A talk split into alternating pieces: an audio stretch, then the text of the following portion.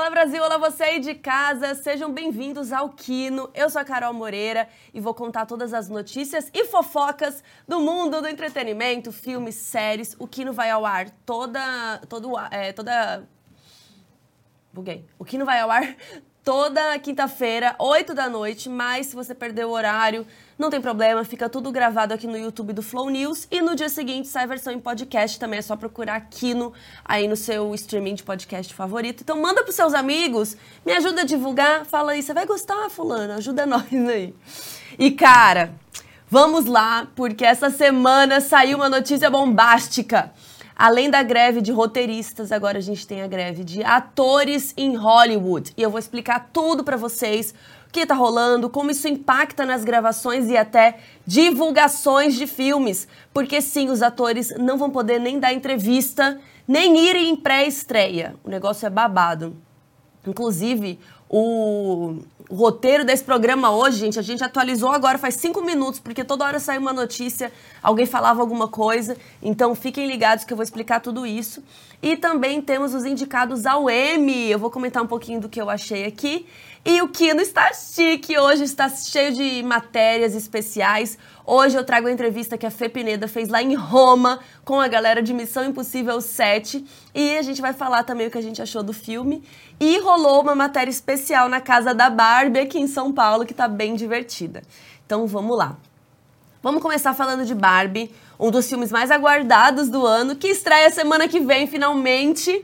E nesse fim de semana rolou é, a premiere do filme. E foi muito legal. Obviamente, muita gente foi de rosa, então a Margot Robbie fez algo inusitado. Ela foi de preto, mas não qualquer roupa preta, não. Ela usou um vestido inspirado na boneca Barbie in the Spotlight, de 1960. E aí foi super legal, porque foi uma maneira dela homenagear a personagem e surpreendeu a todos. Comentem aí o que, vocês acharam do lookinho. Também rolou um momento importante na Premiere em que a Greta enalteceu o Noah Baumbach e contou que ele não pôde estar ali na Premiere porque ele estava apoiando a greve dos roteiristas.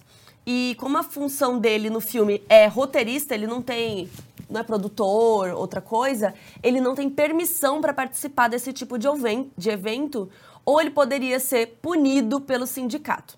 Já a Greta, ela é roteirista, mas ela também é diretora do filme, então ela tá ali só como diretora. Aí eu fiquei pensando, né, como que você se divide, né? Agora eu sou só diretora.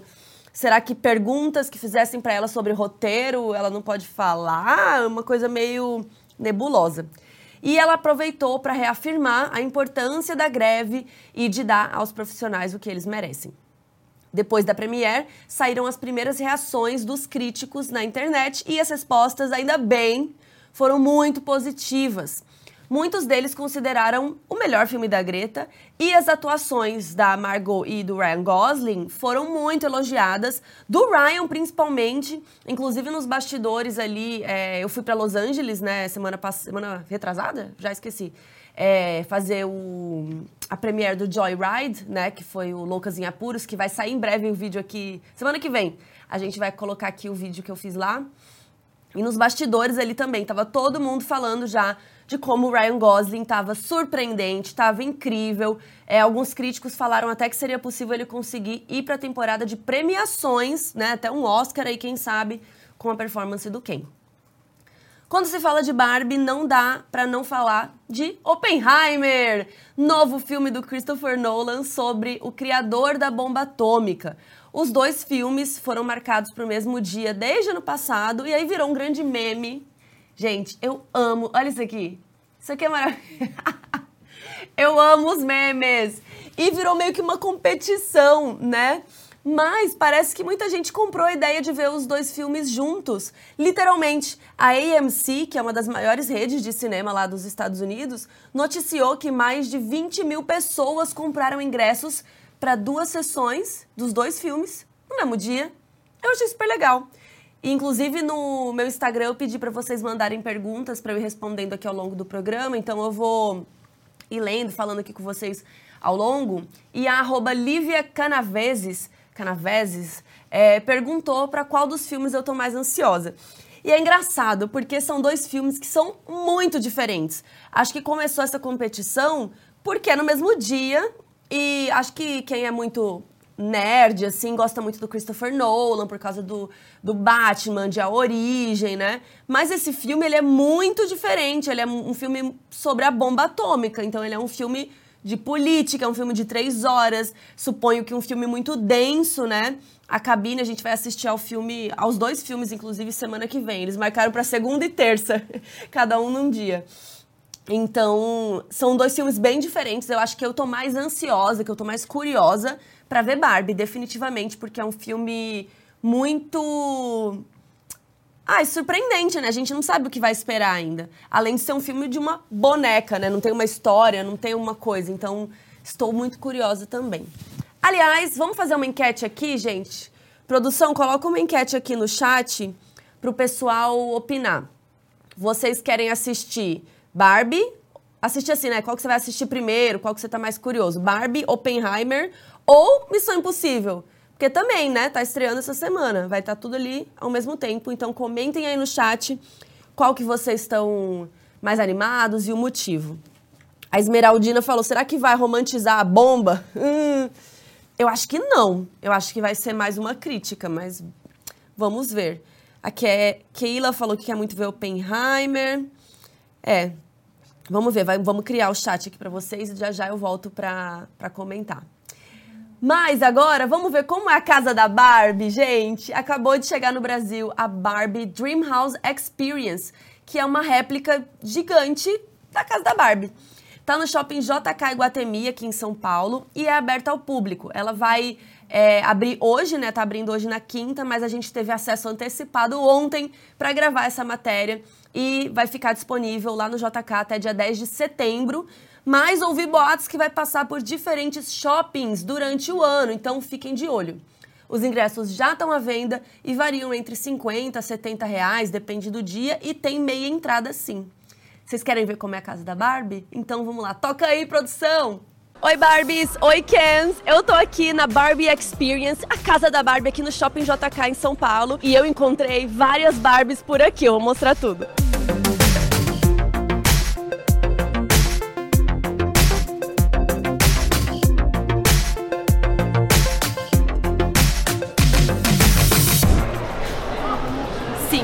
primeira Barbie a chegar na fila. Eu tinha muitas Barbies, gente. Eu era muito fanática e eu sou muito empolgada.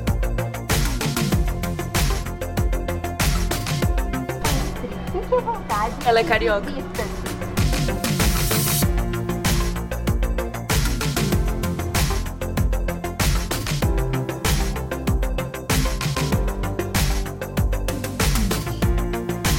Nessa parte você pode personalizar um pôster como você quiser da Barbie. Então você escolhe a boneca.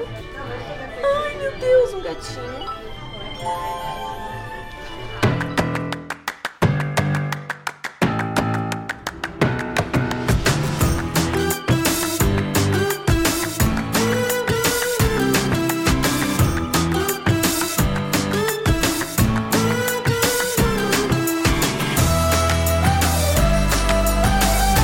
Elevador da Barbie.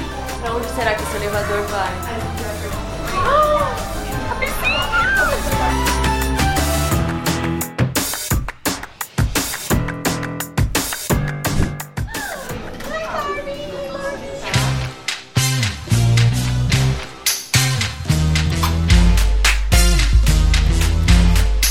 agora nós vamos fazer as Barbies competidoras e a gente tem que ver quem vai bater o botão primeiro.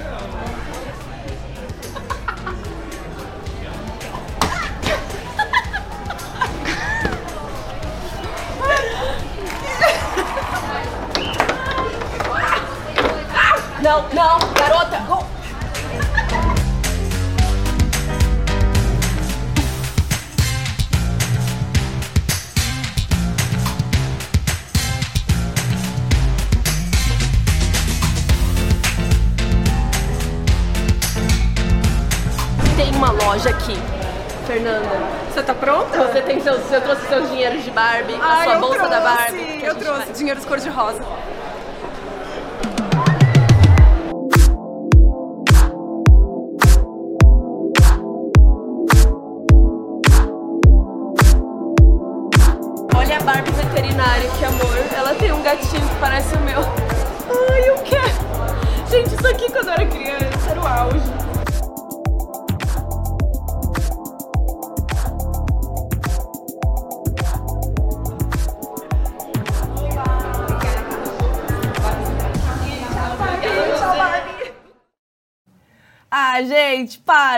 Foi incrível isso, gente? Foi muito divertido. Quero deixar aqui meu pedido de revanche pra Fê Pineda, entendeu? Que foi injusto, porque eu machuquei meu dedo ali no negócio, entendeu? Eu tava contundida.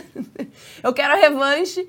E queria falar também que você pode ir na lojinha da Barbie ali no Shopping JK sem ter pago o ingresso, sem entrar na casa da Barbie, caso você queira só comprar ali e gastar seu dinheiro cor-de-rosa, tá bom?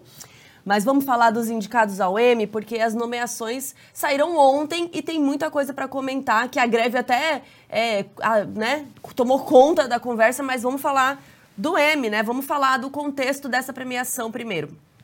O Sérgio Davi 30 perguntou lá no Insta se vai ser adiado. E Sérgio, bem capaz que vai ser adiado sim. Oficialmente o M está marcado para o dia 18 de setembro, mas com a questão da greve está quase certo que vai ser alterado. E esse é um ano muito delicado, porque é a 75 edição do M. Então eles queriam fazer algo especial, uma data comemorativa, né? Aquela coisa. Só que assim, né? Justo, justo dessa vez, gente. Agora com a greve dos atores, também os atores nem poderiam participar. Então vai ter que ser adiado, a não ser que né, eles resolvam as greves todas antes. Caso seja adiado, o pessoal da Academia de Televisão queria que fosse no máximo em novembro, porque ainda mantém esse ano, né? De setembro para novembro, show. Agora, é, a última vez que o M foi adiado foi em 2001, por causa do 11 de setembro, e foi em novembro daí naquele ano. Mas a Fox, que tá com a exibição esse ano, tá querendo que seja em janeiro, porque em novembro, sabe por quê? Vocês estão sentados? Porque em novembro vai coincidir com o NFL, os jogos lá, e aí eles estão com as datas ocupadas. O pessoal da academia não quer isso, porque em janeiro tem já Globo de Ouro, Critics' Choice, já já tem Oscar. Mas, gente, quem vai decidir é a Fox, tá? Não, não tem como a academia falar, não, a gente quer dia tal. Não, quem decide é a Fox. Eu fiquei de cara com essa notícia porque fazia tanto tempo que isso não acontecia que eu nem sabia que era a Fox que tomava a decisão. Mas vamos lá, vamos para as indicações, porque mais uma vez a HBO dominou a premiação. Juntando o canal HBO e o streaming HBO Max, né, que vai virar Max, foi a emissora com mais indicações, 127 ao todo. Em segundo lugar, veio a Netflix com 103 indicações. A HBO monopolizou as categorias de drama com três séries: Succession, com 27 indicações, The Last of Us com 24 e White Lotus com 23. Essas aí estão indicadas a vários prêmios em todas as categorias que vocês imaginarem. E melhor ator, tem três atores de Succession. O Kieran Culkin, o Jeremy Strong e o Brian Cox, que estão aí na mesma categoria esse ano, né? Além do Pedro Pascal de The Last of Us. E é a primeira vez que três atores de uma mesma série são indicados nessa categoria. Fiquei de cara. Aí também tem o Bob Odenkirk, que tá sempre, né, é, tá ali indicado, mas num, no, de Better Call Saul, né, mas nunca vai pra frente. E o Jeff Bridges. E agora, em Melhor Atriz, a gente tem a Sarah Snook, de Succession, e Bella Ramsey, de The Last of Us. O auge é a categoria de ator coadjuvante, que são quatro atores de Succession e quatro de The White Lotus. E em atriz coadjuvante, cinco das oito atrizes são de White Lotus e tem a J. Smith Cameron de Succession. Na categoria de série de melhor drama, essas três séries estão indicadas e ainda teve House of the Dragon, então ocuparam aí quatro das oito vagas. Com exceção disso, comentem aí se vocês acharam justo, mas House of the Dragon foi meio esnobada. Não teve nenhum ator, nenhum roteiro, nenhuma direção indicada. Tipo. Estranho, né? O que vocês acharam? Realmente, tem muita coisa boa indicada, mas. Achei esquisito. Os outros quatro indicados de melhor drama foram The Crown, Better Call Saul, Andor e Yellow Jackets. Em comédia, os indicados foram A Bot Elementary, Barry, O Urso, que não é comédia, tá aqui por causa da duração, Ted Lasso, The, Marmel The, The Marvelous Mrs. Maisel, Only Murders in the Building, Jury Duty e Vandinha. Inclusive, Jury Duty, gente, não chegou aqui no Brasil ainda, mas é maravilhosa. Inclusive, quando saiu é, a propaganda dessa série, eu fiquei obcecada. É um cara. Vou parar pra contar aqui. É um cara que ele acha que ele tá indo. Vocês sabiam que eu já fui jurada? Não sei se o pessoal aqui da produção sabia, mas eu já fui jurada de um crime real. Dois, na verdade. E aí o que o cara vai fazer é isso: ele é um, uma pessoa real e ele acha que estão gravando um documentário. Então ele vai lá ser jurado do bagulho. E aí acontecem várias coisas surreais, os advogados falam um monte de coisa engraçada e tal. E ele acha que estão filmando porque é um documentário. O que ele não sabe é que todo mundo ali é ator. O advogado, o réu, tipo, tudo. Tudo ali é encenado, os outros jurados. Então, assim, sério, quando sai no Brasil, vejam, ou, né, cada um dá seus pulos aí, não vou, não vou ensinar nada, vocês sabem o que fazer. É, mas, cara, é muito boa. Inclusive, Vandinha teve 12 indicações, incluindo melhor atriz para Diana Ortega, e já está causando polêmica na internet. Vocês acham que ela merece a categoria aí de melhor atriz? A série foi mais, a série que foi mais indicada foi Ted Lasso, com 21 indicações. Tanto ela como Barry e Marvelous Mrs. Maisel estão sendo indicadas por suas últimas temporadas, então briga de gigantes aí, mas e The Bear? Hum, e? The Bear não é nem comédia, fica até meio injusto, né? Coloquem aí nos comentários se você acha que The Bear é engraçado. Tem uns episódios engraçados. O episódio do cachorro quente, para mim, é o melhor. Em minissérie, quem tá dominando é a Netflix. Treta e Dahmer são as duas séries mais indicadas, com 13 indicações cada uma. As outras indicadas são Daisy Jones and the Six, A Nova Vida de Toby e Obi-Wan Kenobi. E talvez, acho que essa é a categoria aí mais polêmica. Tinham outras minisséries bem elogiadas, como Blackbird, que realmente é muito boa, é, As Pequenas Coisas da Vida, Amor e Morte, né, também da HBO, que fez bastante sucesso. E Daisy Jones e Obi-Wan, na categoria principal, chatearam algumas pessoas. Quero saber aí nos comentários o que, que vocês acharam. Ó, a Beatriz, da, da nossa equipe aqui, também conhecida como Bia, está pedindo like de vocês. Deem like aí no, no vídeo, ajuda a gente. O Ruston tá aí. Ruston tá aí causando. Nos comentários. Vamos, deixa eu beber uma água, porque nos próximos meses vai começar a temporada de premiações. E aí é quando lançam vários filmes mais voltados para os festivais, para o Oscar, né? Vou falar agora alguns dos filmes que eu estou bem animada para o segundo semestre. Um filme que saiu o trailer umas semanas atrás é Pobres Criaturas, que, gente, vocês têm que ver esse trailer.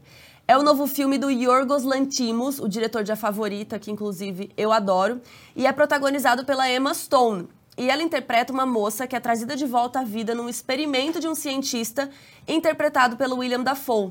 É uma coisa meio Frankenstein, assim. E aí ela foge com um advogado, que é o Mark Ruffalo, para viajar pelo mundo. Então, assim, imagina o caos. Eu tô bem curiosa para esse filme, ele é bem diferentão. Outro que já saiu faz um tempo e quebrou a internet foi o trailer de Challengers, novo filme do Luca Guadagnino, o diretor de Me Chame Pelo Seu Nome. E vai ter ninguém menos que a Zendaya num triângulo amoroso com o Josh O'Connor, de The Crown, e o Mike Feist, de Amor Sublime Amor. Os três interpretam jogadores de tênis e aí eles vivem um romance quando eles se reencontram anos depois num campeonato e tal. Então, assim, suponho que vai ter muita pegação, muita treta. Tanto esse quanto Pobres Criaturas vão estrear agora no Festival de, de Veneza, que é daqui a pouco, e ainda não tem data aqui no Brasil. Essa semana saiu o trailer de Napoleão, o novo épico histórico do Ridley Scott com o Joaquim Phoenix como imperador da França. A última vez que esses dois é, se juntaram, a gente teve o quê? Gladiador. Então, eu já tô curiosa. O filme vai mostrar a jornada do Napoleão, vai focar é, bastante na relação dele com a esposa, com a Josephine, que é a Vanessa Kirby. Está sendo produzido num acordo entre Sony e Apple. Depois do cinema, vai para Apple TV Plus. E é a grande aposta deles para as premiações aí do ano que vem. E saiu também o trailer de Wonka. E, gente, eu vou falar, isso aqui é por vocês, hein, meninos e meninas. Porque eu odeio esse filme. Eu, não, eu nem quero ver. A, eu adoro o ator, coitado, mas eu não quero ver esse filme. Eu não vou ver esse filme. Eu odeio a Fantástica Fábrica de Chocolate. Eu tenho pesadelo com o Willy Wonka. Eu não quero ver. Eu, eu, eu não que sei. É esse? Eu não gosto desse filme.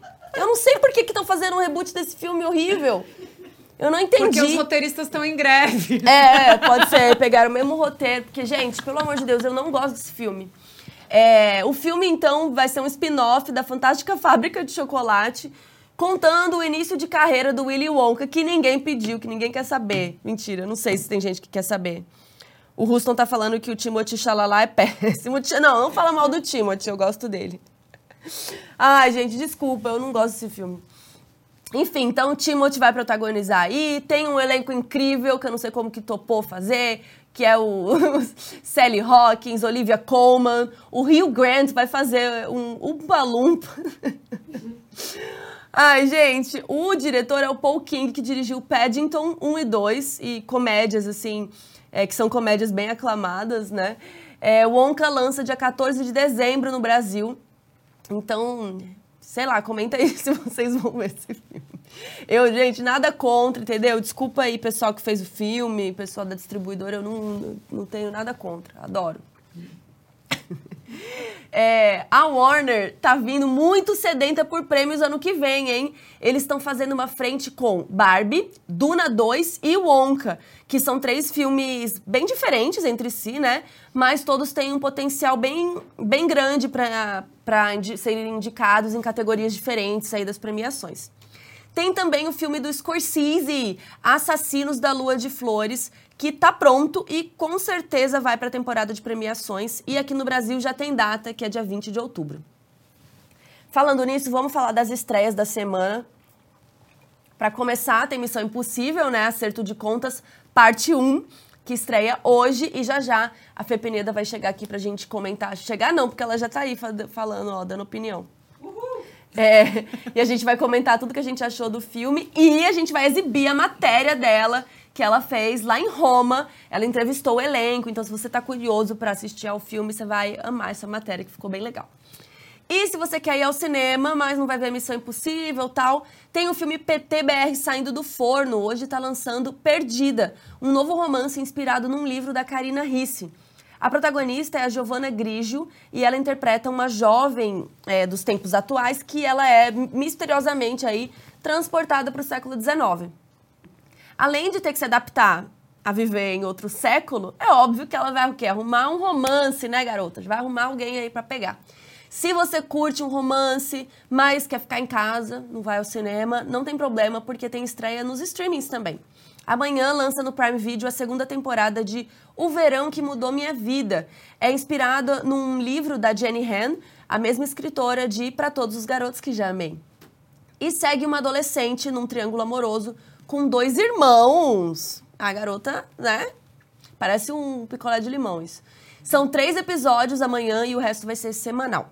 Se você gosta mais de ficção ci científica, amanhã também finalmente vai lançar a segunda temporada de Fundação da Apple TV Plus. A série se passa muitos anos no futuro e acompanha a decadência de um império galáctico quando um grupo de pessoas precisa criar uma colônia num planeta isolado para impedir o fim da raça humana, né? Mais uma terça-feira. É um episódio por semana e já está renovado aí para a terceira temporada. E para quem gosta de documentário como eu, hum, essa semana tem dois. Um é o da Xuxa, que lançou no Globoplay hoje. Inclusive, fiquei olhando hoje de manhã para ver se estava lá, ainda não estava. Globoplay, cadê? Espero que já esteja aí disponível. E vão ser cinco episódios que vai sair semanalmente. E a gente vai ver um pouco da trajetória aí, né, da nossa rainha dos baixinhos, Xuxa. Gente, o meu sonho era ser Paquita. Eu queria tanto, eu tinha o microfone, eu tinha roupinha, eu amava. E eu acho que que a gente vai descobrir nesse documentário. Eu acho não, foi dito que a gente vai descobrir nesse documentário muita coisa que quando eu era criança, né, nós lá, os, as crianças não faziam ideia, a Cláudia, a Cláudia que foi lá sentar, não fazia ideia do que estava rolando ali com Marlene, das tretas, que tinha relacionamento abusivo ali, então eu quero saber tudo. Outro documentário que está lançando, que eu já assisti ao primeiro episódio hoje de manhã, tá lá no Star Plus e é o do Balão Mágico. Os quatro membros originais do grupo se reúnem para contar suas histórias e polêmicas. Eu achei que o primeiro episódio podia já meter umas polêmicas ali no meio, eu senti que demora um pouco para chegar nas coisas mais curiosas e interessantes assim, mas eu fiquei, eu quero assistir o próximo, sabe? Coloca aí nos comentários quais dessas produções você vai assistir aí esse fim de semana. Agora vamos lá, vou até beber uma água aqui, porque agora a gente vai para o assunto mais bombástico da semana. O Michel falou que acabou de assistir ao primeiro episódio do documentário da Xuxa e falou que eu seria uma ótima Paquita. Obrigada, Michel. Alguém acreditou no meu sonho de ser Paquita. É... O Eduardo falou: espero que a Xuxa te processe por dizer isso aí no chat. Eita, tem treta aqui no chat? Vou uma tretinha. Ixi! Babado, os comentários aqui é babado, gente. Venham pra cá assistir ao vivo, vocês vão ver. Só vindo ao vivo aqui você vê isso. Mas vamos lá, vamos falar da greve dos atores em Hollywood que está confirmada. Lá na greve dos roteiristas, tem um outro programa aqui. Eu expliquei um pouquinho, se você quiser entender todos os detalhes, vai lá nesse episódio. Mas vamos relembrar alguns pontos importantes aqui. Lá nos Estados Unidos, os estúdios são representados pela Aliança de Produtores de Cinema e Televisão. E é com eles que os sindicatos todos fazem suas negociações, incluindo salário e tudo mais. A greve dos roteiristas já está rolando desde o início de maio e já foram 73 dias de greve. O sindicato dos diretores entrou num acordo com a aliança e tá tudo show, não vão entrar em greve. E o que estava faltando era a negociação com o SEG, o Sindicato de Atores, que rolou e não deu certo. Então agora temos greve. A negociação com os atores sempre foi muito delicada, porque os estúdios não são burros, né, gente? Eles sabem que até dá para gravar sem roteirista, faz um reality show, faz um negócio, como já aconteceu outras vezes, mas assim, não dá para gravar sem ator, né? Ou não sei, porque o que eles estão querendo também é colocar inteligência artificial, já vou falar disso. Só que as demandas dos atores estavam bem parecidas com as dos roteiristas, no que diz, no, no que diz respeito a salário, lucros residuais e, principalmente, o medo da inteligência artificial ser usada de maneira indevida.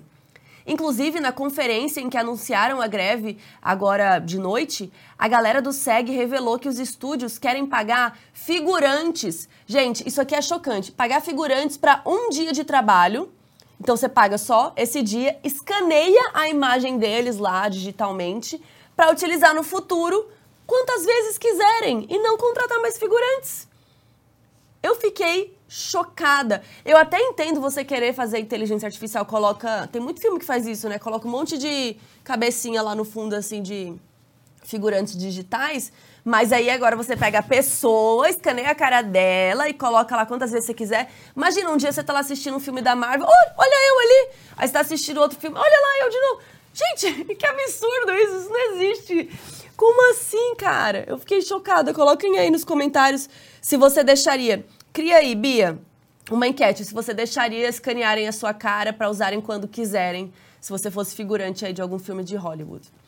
E aí, nessa conferência, a presidente do sindicato, a atriz Fran Drescher, falou que os atores correm o risco de serem substituídos por máquinas e que é um absurdo os estúdios pagarem milhões de dólares para os seus CEOs e terem coragem de dizer que não podem pagar o que os trabalhadores precisam. E assim, gente, é bom relembrar também que a gente fala muito aqui dos atores famosos, o Tom Cruise, não sei o quê, mas a grande maioria dos atores não são super estrelas de Hollywood. A gente vê esses porque eles são os mais famosos mesmo, né? Eles são as estrelas. Mas assim, a maioria dos atores são trabalhadores, estão querendo ganhar a vida, sabe? Claro que muitos também querem ficar famosos, mas assim, galera fazendo seu corre, sabe? Então, bem absurdo isso. Os estúdios queriam tanto manter os atores que eles pediram para estender as negociações. Era para ser até dia 30 de junho. E só foi agora, dia 12 de julho, eles estavam segurando. E os atores foram bem irredutíveis nas suas propostas. Eles não querem que os estúdios fiquem ah, de papina, eles falam assim, ó, oh, aceitem ou não, beleza, sabe? Eles estão bem duros. Na segunda-feira, os chefões dos estúdios fizeram um vídeo call desesperado para ver se eles arrumavam um jeito de impedir a greve. Entre os participantes estavam o David Zaslav, da Warner Bros. Discovery, o Ted Sarandos, da Netflix, e o Bob Iger, da Disney. Agora os migos. Agora viraram migos, né? Tipo, todo mundo no copo, pelo amor de Deus, o que, que a gente vai fazer agora? Gente, para vocês terem uma ideia, eles estão tão desesperados que eles chamaram um mediador federal para participar do último dia de negociações ontem. Os atores até aceitaram, mas se recusaram a estender o prazo das negociações qualquer coisa que esse mediador tivesse a adicionar, ele tinha que fazer ontem. Mas não rolou. E agora a greve foi confirmada. Essa semana saiu também uma matéria do Deadline dizendo que os estúdios estão com um plano que é muito covarde, muito, muito triste, de fazer os roteiristas falirem. Eles querem ficar sem negociar com o sindicato até outubro, lembrando que já tem 73 dias a greve, porque aí eles vão começar a perder as suas casas. Gente, literalmente, as pessoas não vão ter como mais pagar as contas e vão voltar correndo desesperados, querendo qualquer acordo que os estúdios e que a aliança faça. E aí, gente, sério. E isso foi dito ali nos bastidores, né? Pessoas contando que eles falaram isso mesmo, que tipo, ah, é triste, né? Mas vai ser melhor e tal.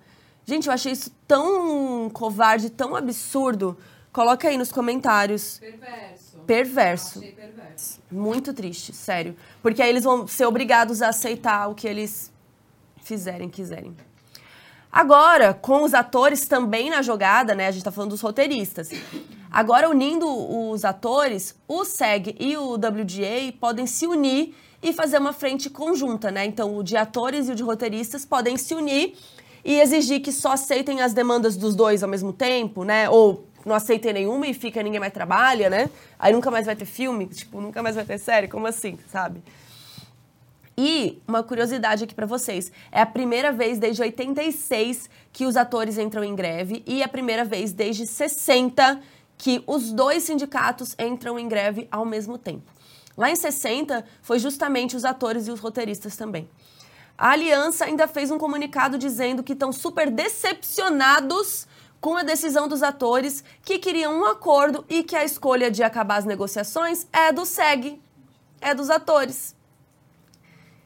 O Bob Iger, o CEO da Disney, um homem que ganha aí, deixa eu fazer uma conta aqui, uns 25 milhões por ano, ele falou que as demandas financeiras dos atores e dos roteiristas são irrealistas.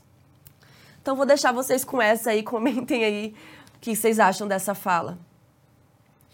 E curiosamente, hoje foi anunciado que a Disney vai dar uma segurada nos conteúdos Marvel e Star Wars, porque as produções estão cada vez mais caras. E o Iger falou que o fato da Marvel tá fazendo tantas séries acabou diluindo a atenção do público. Assim, gente, vamos ser sincero, eles estão desesperados. Eles estão desesperados porque os atores, os roteiristas estão exigindo. É, as bilheterias agora estão péssimas também, como eu falei semana passada, por diversos fatores, como streaming, pandemia, economia. Então, assim, o cara tá desesperado e ainda fica falando que os roteiristas. Ah, vai. né? Vamos falar então do que vai ser afetado? Deixa eu tomar uma água que eu tô irritada hoje, que esse assunto me irrita. É muito triste, cara. Então vamos lá, o que, que vai ser afetado? Quero saber, ah, qual série, não sei o que, cara. Praticamente tudo. Todas as séries e filmes gravados, né, gravadas nos Estados Unidos ou que contenham membros do SEG vão ser imediatamente interrompidas a partir de amanhã. E não é só parar de gravar, não. Os atores não podem divulgar nada que eles estão aparecendo não podem ir em eventos, não pode ir na pré-estreia, não pode dar entrevista. Por exemplo, hoje estava rolando mais cedo ali, não sei se ainda, ainda tá, não sei se já acabou, a pré-estreia de Oppenheimer em Londres. E a Universal resolveu até adiantar em uma hora, porque queria que os atores pudessem pelo menos participar do tapete vermelho e dar entrevistas ali no tapete, antes da greve ser anunciada oficialmente. Porque de manhã na verdade, antes de ontem, eles já falaram que ia rolar greve e anunciou oficialmente hoje à noite, o, à noite lá né, dos Estados Unidos. É, e por mais que essa decisão foi, né, assim, bateu o martelo na meia-noite, ainda teve que ter a reunião hoje para o SAG anunciar oficialmente a greve. Então, até esse anúncio, tava ok eles irem no tapete vermelho e tal. Mas, quando chegou a hora do Nolan discursar lá no auditório, na frente né, do, do da projeção, e falar, ah, agora assistam ao filme, pipipi, ele falou que os atores tiveram que ir embora. Então, eles devem ter ido só no tapete vermelho e foram embora. É, eu suponho aqui uma teoria da minha cabeça que realmente eles foram em apoio à greve. Eles fizeram, olha, o mínimo ainda está no horário ok, vamos vir aqui no tapete, mas em. Não é nem solidariedade, porque eles também estão de greve, né? Mas é, o certo a fazer seria eles não estarem ali. Inclusive, o Nolan falou lá no microfone que eles foram embora fazer os cartazes deles para ficar lá de greve. Outra coisa, gente, Comic Con de San Diego. Nenhum ator pode ir. Vários estúdios já confirmaram que não vão ter painéis lá, porque vai ter painel com o diretor sentado sozinho, porque o roteirista não pode ir também. Vai ter, tipo, vai ficar o, que que vai o que Assim, embora ainda não esteja confirmado, algumas fontes falaram para o Hollywood Reporter que isso também deve prejudicar campanhas nos festivais, gente, porque como eu disse, Festival de Veneza está chegando, Festival de Toronto, eles podem ficar com os tapetes vermelhos vazios. E um motivo que saiu é um monte de trailer recentemente, agora também. Por que, que esses trailers saíram tudo de uma vez? Para dar tempo dos atores poderem divulgar nas redes sociais, para poder falar. E agora, nem isso pode. Você não pode nem postar um trailer que você aparece lá como ator. E aí fica a pergunta, né? Porque os estúdios vão ter que seguir divulgando os filmes. Só que agora nenhum ator vai participar, então eles vão ter que apostar muito em propaganda, usar nós, influenciadores. Eu não sei o que eles vão fazer. Vamos ver. E, inclusive, eu tenho uma, cá pra mim, uma teoria que Barbie. Por que, que teve essas premieres todas de Barbie, né? Teve em Londres, teve na Ásia, teve um monte de lugar. Por quê? Tão cedo, né? Se o filme só estreia semana que vem. Porque eles estavam se adiantando. Porque agora, gente, acabou Margot Robbie de lookinho de Barbie. Ah, Barbie dos anos 60, Barbie não sei o que lá. Acabou. Porque não, ela não pode ir em mais nenhum evento, simplesmente com... Ah, e ainda tem uma, uma questão que me perguntaram aqui. É, porque ela é produtora do filme, né? Ah, porque mas a Margot Robbie é produtora do filme, podia ela e, e ela e a Greta. Só que vocês não acham que fica feio? Para uma atriz desse tamanho não tá apoiando a greve. Então, assim, é bem complicado, porque as pessoas ficam queimadas, né, se você fura a greve. Enfim, é, nessa vibe aí sobre o futuro do cinema, tem uma matéria muito interessante do Hollywood Reporter de 10 anos atrás, do dia 12 de junho de 2013. Uma matéria noticiando uma palestra que o Steven Spielberg e o George Lucas deram na Universidade do Sul da Califórnia, na USC. E fala sobre as previsões que eles têm para o futuro do cinema. E, gente, vocês estão sentados? Porque eles acertaram o que ia acontecer.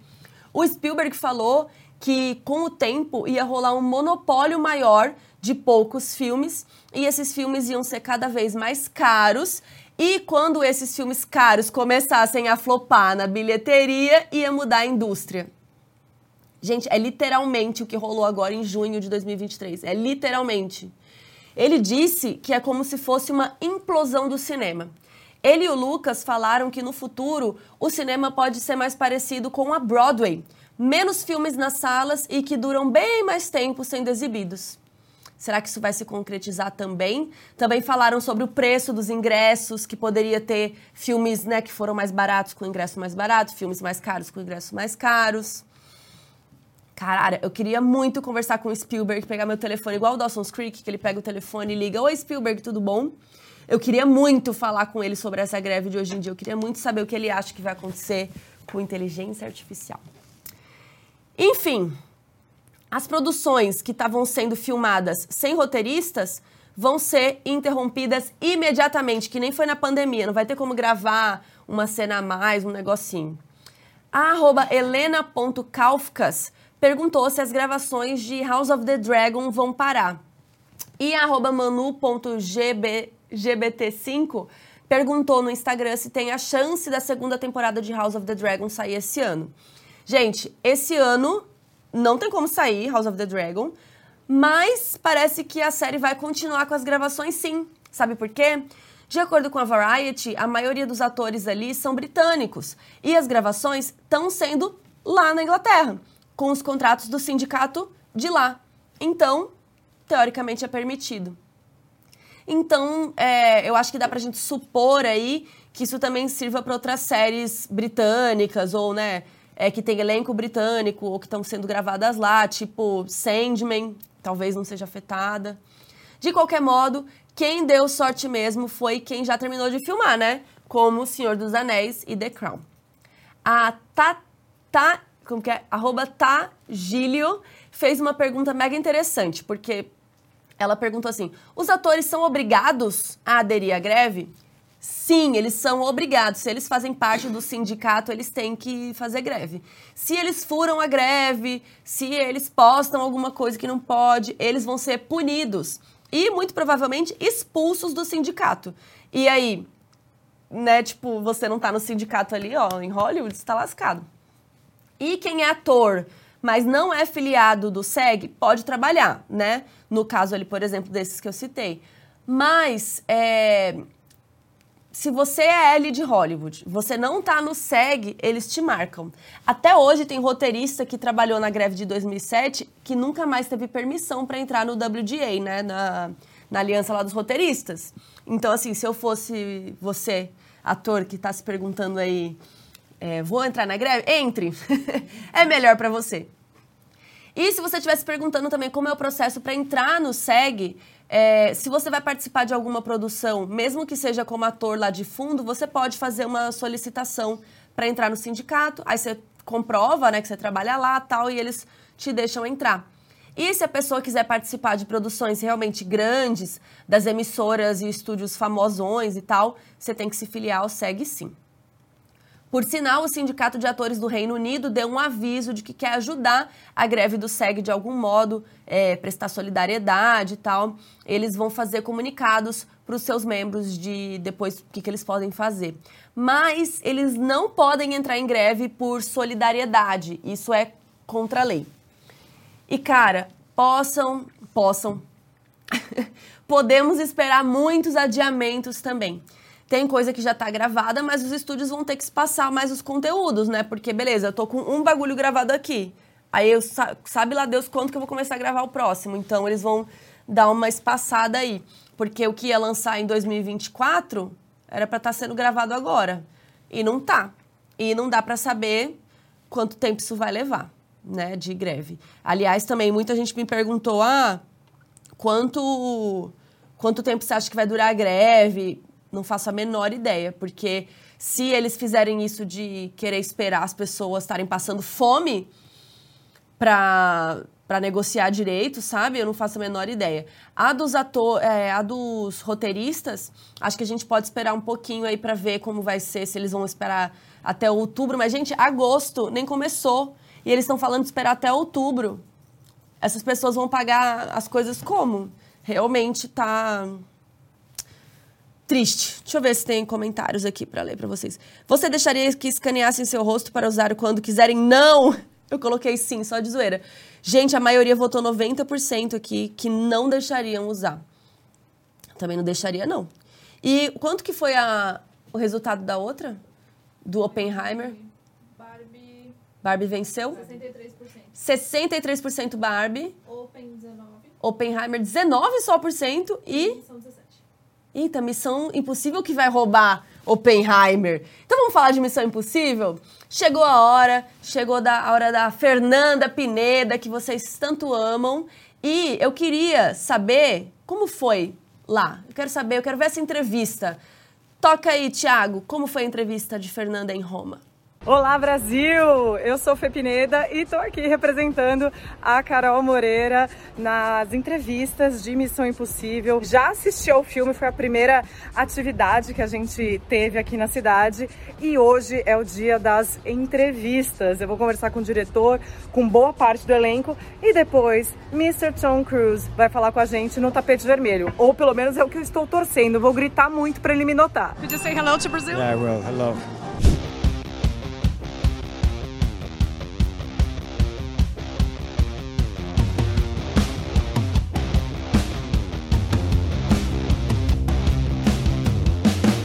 This sound. Can I can I keep on? Yeah, let's go. This is, Okay. it tells us we're in Rome. Yeah, all right. Yeah. How it was like to go back to, to, to character? Uh, it's been a while since the, the last movie. Because I've played Benji so many times, I, I'm very comfortable being Benji. So he's very easy to slip back into. You know, it's like a, an old suit that you just love to wear and again and again. We had lots of conversations about what's happened in that time between, and maybe she's grown out her hair and it's really wild, and before it was very kind of kept, and now it's just gone a bit mad. and I kind of had these eye drops to make my eyes really red because I wanted her to look stressed, even though she seemed calm on the outside, because I think doing what she's doing in the situation is incredibly difficult. In this film, Dead Reckoning, you bring a very interesting and up to date antagonistic force, this intangible enemy. Technology is something Tom and I talked about several times over the course of making these movies. And prior to this, it always felt like an abstract idea. Uh, and around 2019, when I came to Tom with this idea, I said, I think this is something people are now feeling rather than thinking about. They're sensing that the, the, the influence technology has on their lives, and I think it's, uh, it's something they'll bring to the movie. When you stepped into the Dead Reckoning set, what did you think? Okay, this is an MI movie. Our first day on set, uh, we just came to, we just went to visit, and in order for us to get to set, we had the helicopter to on top of a mountain. First strike, I was like, wow, okay, that's Okay. new. Um, second, sitting there watching Tom, because he's on the edge of the cliff, and he's running dialogue with uh, Simon Pegg, Benji's character. So I'm sitting there watching Benji and Ethan have this conversation that I've seen in many, many movies, and I'm like, yo, this is like, this is really, you know, Mission Impossible, and I was geeking out. When we got there, it took my breath away. And then you, you get up on top of that train and you see Cruz there, and you got to try to take him down off of that man. And it's speeding 80 miles an hour, and see his scared face when he's up there trying to walk on the train. For me, it was priceless.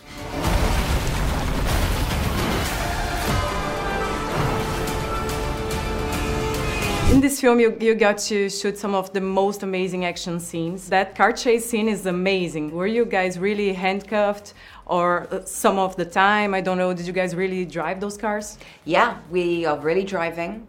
We are really handcuffed. They are real handcuffs. What that designed sequence was about was making sure that it felt character led. It felt the two characters who don't belong in the same world are forced together through circumstance, and that therein lies the com- comedic elements to it. And so to do that, I trained with Wade Eastwood in England for five months. So I was oh. learning how to drift and drive competently, and then also it relied so much on how we trusted each other in that car. Mm-hmm. There are sometimes Ethan's in the passenger seat and Grace is driving. There is then we swap over, then we swap back. Yeah, the thing is, like for for the Marvel movies, I was you know shooting in studios. Um, I had such a great time, it's so different, you know. And as Mentis, I didn't really have the opportunity to do that much action. My character was more about emotions, you know. So I was so so so happy to get to really really have fun with with Mission Impossible and really push myself. My body was completely like sore all the time, but I love hard hardcore training. There are definitely stunts I wish I had not suggested. I've shown him a TikTok video and he said, Oh, we've got to do that in Mission. I thought, why did I do that? Should not have done that.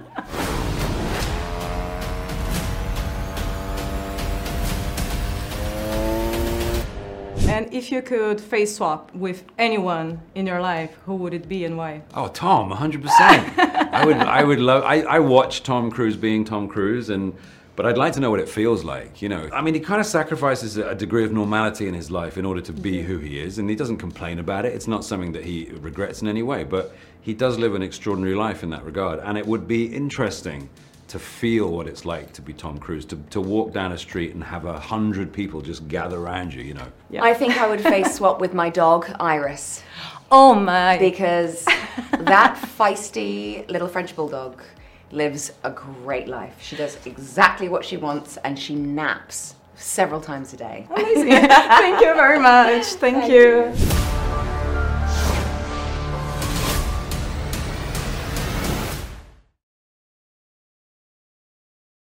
ela viajou, foi pra Roma, voltou e já está aqui, Fê Pineda! Eu, na verdade, tô lá na casa da Barbie. Ainda.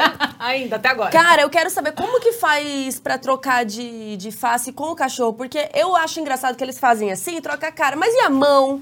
O corpo, Então. a altura? Como funciona isso? Você perguntou isso lá? Eu quero saber. Eu não posso responder essa pergunta porque tem algo sobre isso no próprio filme. Tadã! Ah, tem mesmo. Então, é, então não vou responder essa pergunta. Mas não fala da altura dessa parte. do- Não, porque na verdade não é alterado. E aí você vê como as pessoas não prestam atenção com quem elas interagem diariamente. Será que é você? Tem que pa- pegar aqui assim pra ver se. Não, é. Deixa eu ver, é Gente, você mesmo? Sou eu. Não, gente, é um holograma, Carol, na verdade. Não Nós pode holograma, não pode inteligência artificial. Inclusive, o Isaías comentou aqui: ah, eles estão fazendo greve só por causa da inteligência artificial. Esse é um dos pontos e é muito relevante, sim. Inclusive, Madonna. Quem mais falou? Samuel, Samuel Jackson. Jackson. o Robin Williams deixou isso no, no- no- Antes de morrer, no né? testamento dele, antes de morrer, que ele não queria que a imagem dele fosse utilizada por cerca de 25 anos, então também tem isso de não virar um holograma. E eu lembro que quando ele faleceu, muitas pessoas acharam que aquilo era meio que um exagero. Não um exagero, mas assim, tipo, nossa, né? Por que falar sobre isso? Era em Rolou- 2015 por aí que ele faleceu, não foi? Acho Ah, que eu foi. não me lembro da data exata 2014 ou agora. 2015. É. E aí, é, e também é engraçado porque o termo da época era holograma, né? E holograma meio que nem virou É. uma, uma coisa, que nem TV 3D. Tipo, O uma holograma é, acabou indo mais pra música, né? Tipo, esses Ah, é, performances com hologramas. Então, por exemplo, a Madonna, que tem, né, dizem que tem isso no testamento dela, é porque eles estão usando muito com música. Mas no cinema, agora é, é o, seria o deepfake, né? Sim, O a inteligência rosto artificial. E aí, é, alguém falou aqui, né? O Isaías falou: ah, mas é, a inteligência artificial não vai criar. Pô, a inteligência artificial. Não é a inteligência artificial, né? Mas você tá criando, recriando a pessoa inteira, que nem foi agora no filme que a gente falou semana passada. Epi- O quê? O filme, do Indiana Jones. Sim. Que recriaram o Harrison Ford igual, cara. E aí é isso que a gente tava até discutindo, É. né? É justo, é certo, não é? E é uma questão que, cara, inteligência artificial vai ser um grande tema aí dos próximos Sim. E eu é, ouso anos. dos é, e eu ouso até dizer que talvez filmes que a gente assiste já hoje já contam com um certo nível de edição, né, de pós-produção nesse sentido, que não são tão óbvias quanto, por exemplo, você rejuvenesceu o Harrison Ford para Indiana Jones. Então, eventualmente, você tem ali uma pessoa levemente alterada num filme. Olha, o Ben Affleck lá no Flash, que Então. ficou horroroso. Pois é. Não sei quem que aprovou isso, os bebê feio lá do, é. do Flash. Eu tenho, aqui, eu tenho algumas teorias que nem tudo é só maquiagem, Você viu? deixaria o seu bebê ser escaneado pra aparecer no Flash caindo de um prédio? Jamais, não. Dentro de um micro-ondas, não. Não, Não. não pode. Você ficou nove meses grávida, você não deixa o seu filho ser escaneado pra aparecer no micro-ondas com flash. Sabe, uma vez eu perguntei pra Sandra Bullock, porque ela fez aquele filme. Não é, é filme, Bird né? Box, O Bird é. Box, que ela usa a, A venda, venda. né? Porque o- tá o fim do mundo, tá na Netflix esse filme. E ela tem um nenezinho com ela, né? no- numa parte que ela tá num rio, num barco, num rio. E eu perguntei pra ela: você daria o seu nenê pra uma atriz ficar segurando no barco? Ela falou: não, eu jamais daria o meu nenê pra uma atriz segurar num barco numa correnteza. What the fuck? E ela, falou. E ela, meu, ela tava realmente com o olho vendado. Sim. Ela, eu, eu conversei com ela também. Ela chegou a falar que ela, Ela se machucou às vezes. Enfim, tipo, muito louco essa, Pois é. história. Mas toda. falando de inteligência artificial, Missão Impossível tem tudo a ver com isso. Nós Hum. Tem assistimos. tudo a ver com isso. Esses dias, você assistiu em Roma primeiro, depois assistiu de novo aqui do Brasil comigo. E eu amei o filme. Passou. Quanto tempo tem o filme? Duas horas e. 2 horas e 45 por aí. Gente, pra mim, foi assim, ó. Voou. Eu sou muito chata com filme longo. Eu não gosto desses filmes. O Batman lá, que, que era três horas, eu saí pra fazer xixi três vezes. Não tô brincando, porque eu já tava assim. Ai, vamos lá, xixi de novo. E o Missão Impossível, Tom Cruise, você mereceu. Eu esqueci do meu xixi, eu esqueci da minha vida. Eu tava ali assim, ó, com o coração, aquele carrinho amarelo que passou ali na- nas imagens. Ah, é tudo essa O cena. carrinho tava assim. Gente, aquelas cenas ali em Roma são incríveis. Não é porque eu amo Roma, não. Não é porque eu amo a Itália. É porque é muito bem porque é feito muito bom. mesmo. Juro, eu esqueci minha vida, meu coração tava acelerado, assim, eu saí tremilicando do cinema. assim. Então você amou Missão Eu amei. Impossível. Justifique sua resposta. Um Justi- motivo. É. Um motivo? Acho Por- que pra todos, você ter amado. né? Todos. Eu achei as cenas de ação incríveis, acho a história é, interessantes, interessantes é, mas ela é simples o suficiente pra você entender. Eles ficam repetindo um pouco pra você entender as coisinhas todas, mas ela é interessante e, e simples, entre muitas aspas.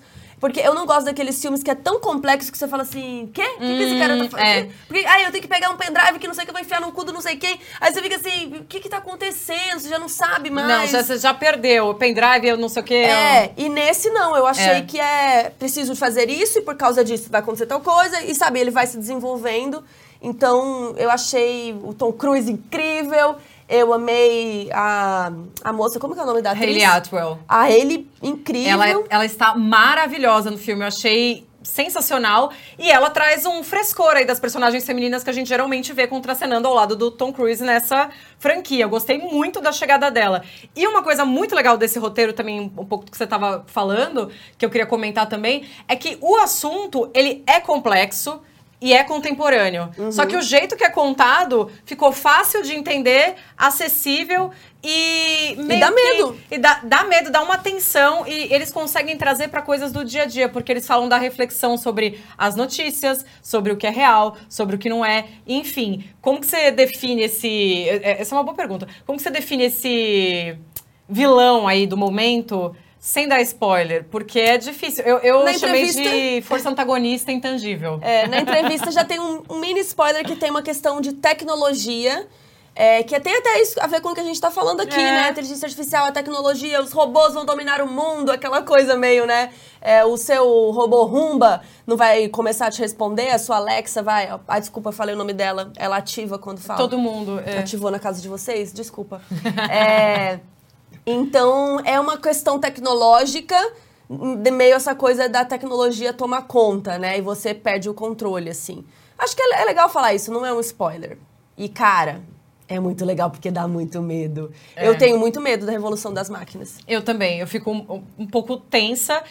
E é, tem uma. Tem, enfim, tem um momento, tem alguns momentos que assim, não é porque o filme pensou muito bem também que não tem falhas. Então, é, falhas assim no sentido Não- de. não pode falar mal, Não vou não- falar, não pode, tá proibido. Pode sim, pode sim. Mas vocês podem ficar atentos. Eu acho que passa. Assim, mas tem umas coisinhas que você fala. Hum, você sabe que pode dar, dar- que, não- que pode não dar bom. Por que, você tá deixando esse carro no piloto automático? Ah, tipo Coisas isso. assim, sabe? Sim. Ah, mas acho que também ele não tinha muita opção naquela, naquela cena É. ali. Mas não sei, não vou falar pra não dar spoiler. Mas ao que o. Tem um comentário maravilhoso. Daniel Lima falou: não gosta de filme complexo e ama Dark, né? Olha só, a hipocrisia. Mas, Daniel, não é que eu não gosto de filme complexo. Eu gosto quando é bem feito. Quando é aqueles. É isso que eu tô falando. Quando é uma coisa, uma trama em cima da outra trama, É. que vira um negócio que se vira uma, uma zona que você não entende nada. Tipo, Dark é muito complexo, mas é super bem explicado. É difícil de E o entender. ritmo é diferente. Mas é bem feito. E o ritmo é diferente, porque Dark é, é complexo, mas é um drama. Você tem um tempo ali pra entender as coisas e às vezes ainda assim a gente não entende, por isso a gente assiste os vídeos da Carol. mas é, no caso de Missão Impossível, quando você coloca uma coisa muito complexa e depois vem uma cena de ação muito louca, tipo, fica desequilibrado. E eu acho que eles conseguiram equilibrar muito bem. Sim. É, mas não é nem isso de ser muito complexo que eu quis dizer, não, Daniel. É mais no sentido de ser coisas. Sabe que já começa a perder o sentido? Que aí é isso, é um pendrive, daí é um fulano vem pegar não sei o quê, daí tem que entrar não É. sei onde, aí vai pra não sei onde. E, e aí fica uma coisa meio louca que você já perde o que. que o sentido daquela ação É. toda, daquela Sim. complexidade. Tipo, pra onde estamos indo, né? De onde viemos, sei onde mais. vamos. Uma coisa que eu senti que mudou um pouco, não é que perdeu o sentido, mas virou uma outra coisa, porque esse filme aí, ele tem uma certa nostalgia do Ethan Hunt, ele tá olhando pro passado dele, ele tá refletindo bastante. Digamos que quando o personagem era mais jovem, ele só olhava pra frente, agora ele tá olhando ali no retrovisor da moto, sabe assim? tipo, putz, preciso pensar aqui no que rolou até agora. Mas uma coisa que assim, mudou um pouco, perdeu um pouco, foi a tradução do título. Acertos de contas tem muito a ver com essa revisita do personagem ao seu próprio passado, mas em inglês o nome é Dead Reckoning. E Dead Reckoning é um termo da. é, caramba, como que eu vou explicar isso? É um termo de navegação, é um termo naval. Quando um submarino ou um barco, enfim, tá navegando e ele perde ali o- os controles, ele tá sem conseguir se localizar num radar, por exemplo, eles falam que ele tá navegando por dead reckoning. Então você está navegando por estimativa, que é, que é basicamente você calcular. Estamos, estamos aqui navegando há tanto tempo nesta direção, nesta velocidade. Então, aonde estamos agora? Então, é, é, é meio que isso que quer dizer o título. É essa navegação fantasma, assim, uma Quando- navegação estranha. quando acabou o filme, eu, eu parei assim, sabe quando você tá saindo e olha o cartaz? Eu falei, acerto de conta com quem? Não tem nada de acertar Uhum. É. conta com ninguém no filme. Eu também fiquei meio confusa. Aí eu não sei se é por causa do 2. Que no 2 vai ter um acerto de contas, porque essa é a parte Tem. 1 apenas. É, mas eu acho que eu, eu acho que de qualquer maneira vai fazer sentido essa, essa adaptação, né? Mas o Dead Reckoning também tem esse, essa questão desse estilo de navegação, esse jeito de navegação, também tem a ver com o que os próprios personagens passam no filme. Eles estão lidando com um inimigo que eles não entendem, não conhecem, e a única prova que eles têm de que aquilo é concreto é algo que eles também não sabem para o que serve, para onde, aonde que, que tá a outra parte e o que fazer com isso. É, porque é, acho que pra gente não dar spoiler assim, mas tipo, a tecnologia é uma coisa, é uma coisa invisível. É. Né? Tipo, eu não tenho como. Sabe? é, sim, a gente tem como pegar um HD, uma coisa, É. mas é uma coisa intangível, como você falou. Exato. Não tem como ela você. Está, ela está aqui, ó. Está Tá em todo ar. lugar, igual o Roy Kent de Ted Lasso. E é assustador. Outro dia eu comecei a jogar xadrez agora recém. Eu já jogava quando era jovem e agora eu comprei um tabuleiro físico pro meu noivo, pra gente jogar, né, no tabuleiro real, sair um pouco das telas, porque ele joga muito online. E a gente comprou, comprei o tabuleiro, jogamos e tal, e eu abri o TikTok pra procurar é, Jogadas. É, jogadas. Tem os, os jogadores famosos. Eu já aprendi tudo sobre Magnus Nielsen, o maior jogador do, do, do mundo, sei lá o quê. E aí, gente, hoje eu abri o YouTube e tinha lá um monte de coisa de xadrez. Que que, que é isso? Como que soube?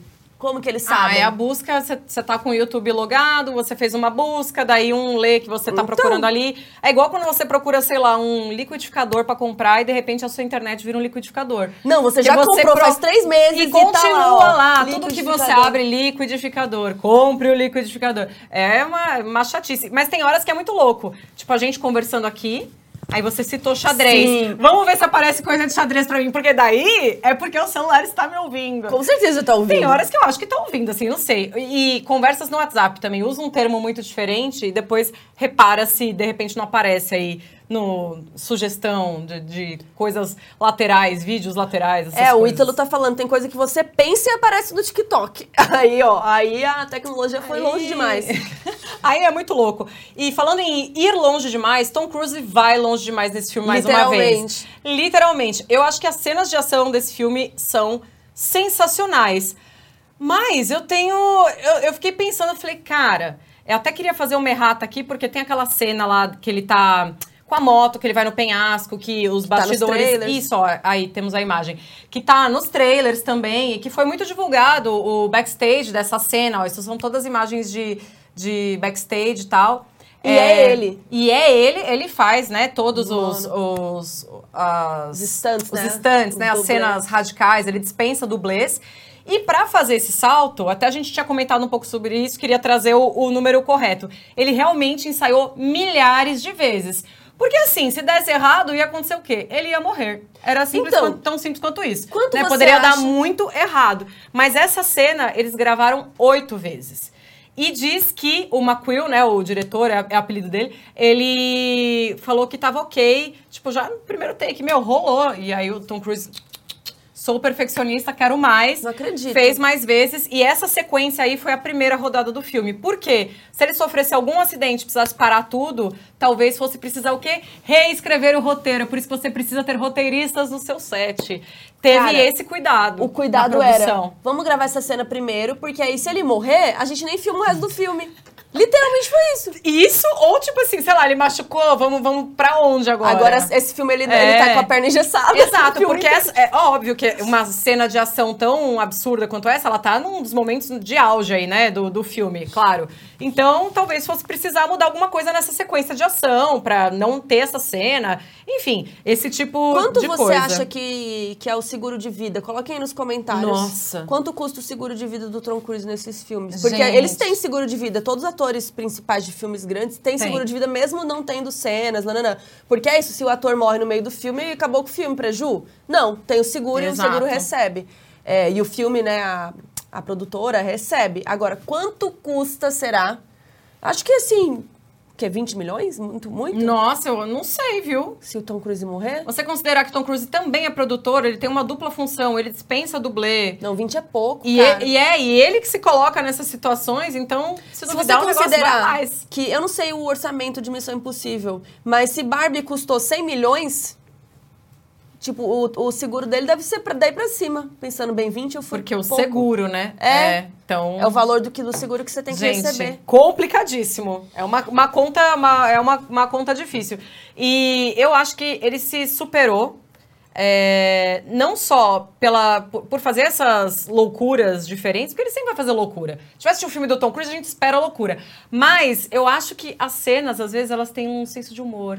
Sim, mas sabe o que, que eu ia falar? um- um Quantos tom anos ele tá que você me contou? 60 anos. 60 anos, o cara É. pulando de moto, não sei o que lá, é, subindo em cima de trem.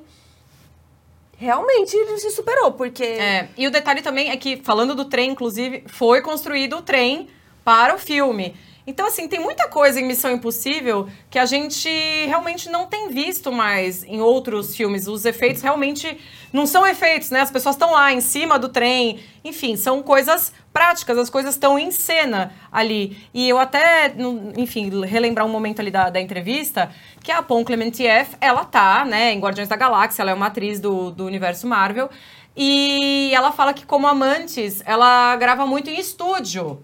E aqui ela foi pra rua. Olha que diferença. São filmes, né? Ambos têm é, ação, orçamento alto, mas em Missão Impossível ela experimentou coisas que ela nunca tinha experimentado enquanto, né, no, no, no universo Marvel. Porque lá é tudo muito tela azul, efeito especial. E em Missão Impossível é esse jeito de fazer cinema que a gente tem visto cada vez menos, né?